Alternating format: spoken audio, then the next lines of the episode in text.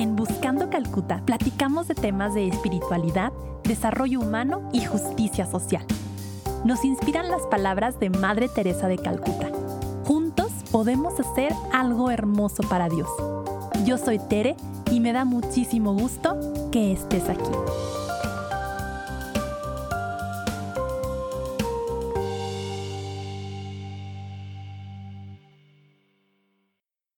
Uno de los conceptos más fuertes en Fratelli Tutti es la fraternidad abierta, una fraternidad inclusiva, una fraternidad integral y una fraternidad en donde cabemos todos.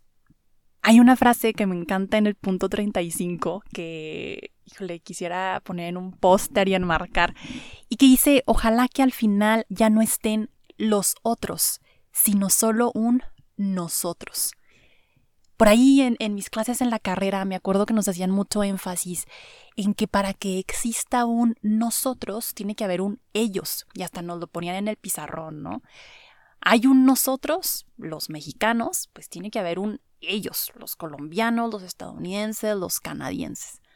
Y está bien, pero en la medida en que le exageramos al nosotros, entonces se exaltan los valores del nosotros y el ellos se va viendo cada vez más lejano, más diferente, más em, desconocido, ¿no? Quiero ser bien clara desde el inicio. Todos merecemos, por salud mental y por eh, necesidad psicológica, una identidad la propuesta del Papa, creo yo, y, y, lo que estoy diciendo en este, en este capítulo, no es que nos despojemos del nosotros, quisiera abogar por un concepto que me gusta mucho, que aprendí en la maestría, paredes porosas, paredes con poros.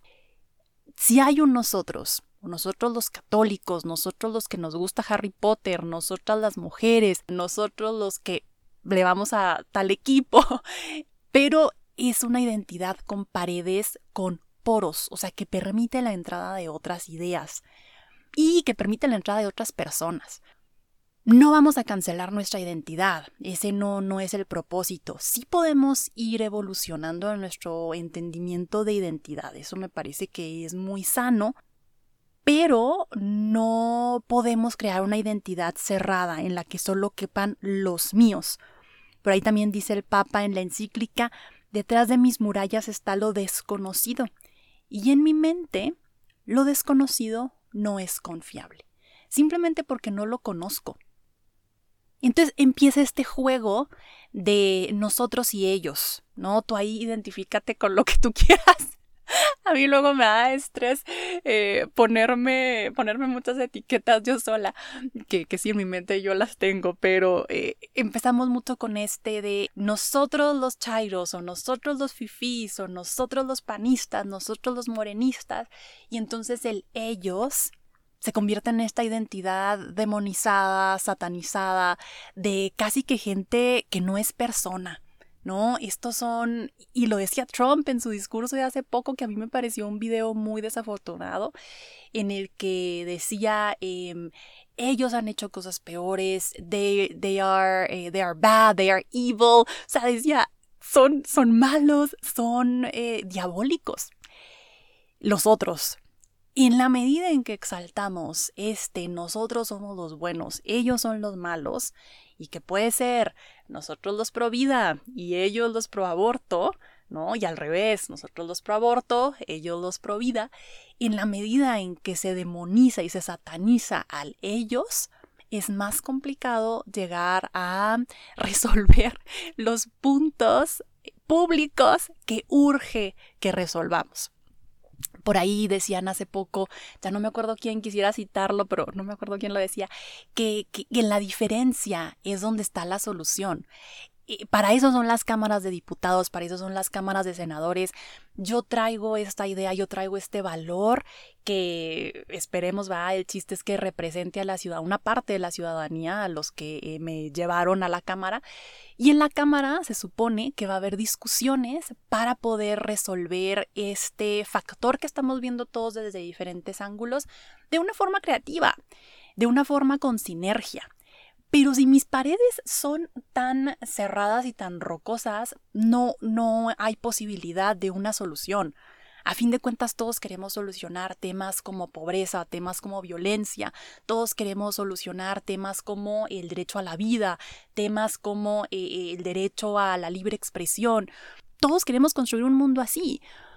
Pero si no nos atrevemos a que nuestras paredes sean un poquito y un muchito más bien con hoyitos para poder entender al otro, ver al otro, pues no, no vamos a llegar a ninguna respuesta y nada más vamos a seguir reafirmando nuestra identidad sin reconocer que podemos llegar a un punto que no era ni el tuyo ni el mío, era eh, algo mayor a nosotros. Por ahí también dice el Papa que la humanidad renazca con todos los rostros, todas las manos, todas las voces más allá de las fronteras que hemos creado. Imagínate qué bonito una fraternidad en la que, reitero, no se trata de decir, no, yo ya no soy mexicano, yo ya desconozco mi historia porque soy persona, ¿no? Em, no, más bien es como soy mexicano, me gusta mi cultura, me gustan mis valores, no voy a caer en un nacionalismo, voy a caer más bien en, en un ser persona en un entender a la persona, sea china, sea canadiense, sea guatemalteca, y que no me ciegue mi nacionalismo, que no me ciegue tampoco mi creencia religiosa, que no me ciegue tampoco mi creencia política o económica. A mí me pasa esto último un poco, no lo digo mucho, pero eh, me, cuesta entender a quien propone cosas diferentes en lo económico eh, de, lo que, de lo que a mí me parece que es justo y de lo que me parece que es digno para todos. Entonces, pues, esa es la invitación del capítulo del día de hoy. Por ahí quiero cerrar con tres puntitos. Ahí escucharon mi hojita de mi cuaderno. El primero es pensar en estos círculos empalmados de los memes por ahí hay estas imágenes en donde ponen universitarios en un círculo, la llorona en otro círculo y bebés en otro círculo, ¿no? Y en medio que tienen en común, llorar a las 2 de la mañana. Entonces, suena chistoso, pero todos tenemos algo en común todos tenemos algo en común. Hay también estos tweets que se me hacían bien chistosos de que se están dando la manita, dos identidades distintas. Entonces, una identidad eh, son las monjitas y otra identidad eh, son las drag queens, ¿no? Las reinas drag. Y lo que tienen en común es decir hermana todo el día. Ya no me cuelguen, por favor.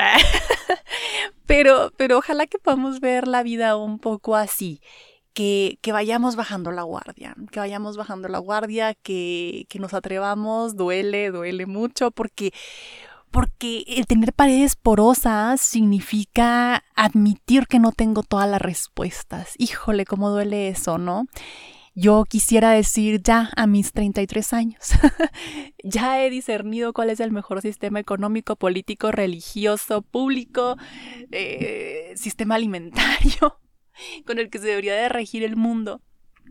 Y no, realmente mis paredes tienen que ser blanditas. Tengo que admitir eh, otras ideas. Está bien enraizarme en, en, algunas, pero, pero admitir que no tengo todas las respuestas, ¿no? Segundo punto, para cerrar, ojalá que podamos ser más curiosos de lo que somos jueces. Ojalá me dé más curiosidad entender al otro que satanizar su punto de vista. Y, esto va, yo sé que muchos, por ejemplo, de, los que escuchan buscando Calcuta, pues somos gente de fe, ¿no? Y a veces es difícil entender eh, al movimiento pro aborto. Y yo me atrevería a decir, vamos viéndolo más con curiosidad que con juicio.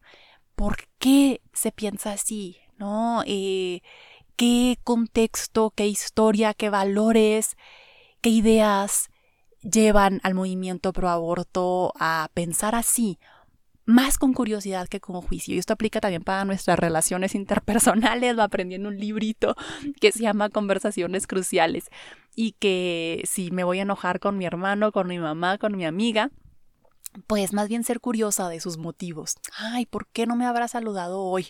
En lugar de no me saludó hoy. ¿No? Entonces, segundo punto. Y tercero, con lo que quiero cerrar, preguntarnos unos a otros. ¿Qué opinas de esto? Eh, ¿Por qué no te suena esto otro? Platícame. Hace poquito me habló una persona a la que estimo mucho. Yo creo que nos hemos visto menos de cinco veces en persona en la vida y hemos hablado a lo mejor otras cinco por, por teléfono, pero es alguien que yo estimo mucho y em, e, él sabe que yo pienso diferente a él en un punto en particular y me habló para preguntarme sobre ese punto. Oye, Tere, ¿qué opinas de tal y tal? Me escuchó, em, yo lo había escuchado a él también. Y, fue un momento muy bonito, fue un momento en el que yo no cambié mi opinión, él no cambió la suya, no debatimos, esto también es importante, platicamos. Y le reconozco muchísimo a él que tomó la iniciativa, ¿no? De, del diálogo. Entonces, Beto Soto, te mando un abrazo, les mando un abrazo a ustedes y ojalá que podamos construir paredes porosas que nos lleven a una fraternidad abierta, como nos dice el Papa, con más puentes y menos muros. Nos vemos el siguiente capítulo. Bye.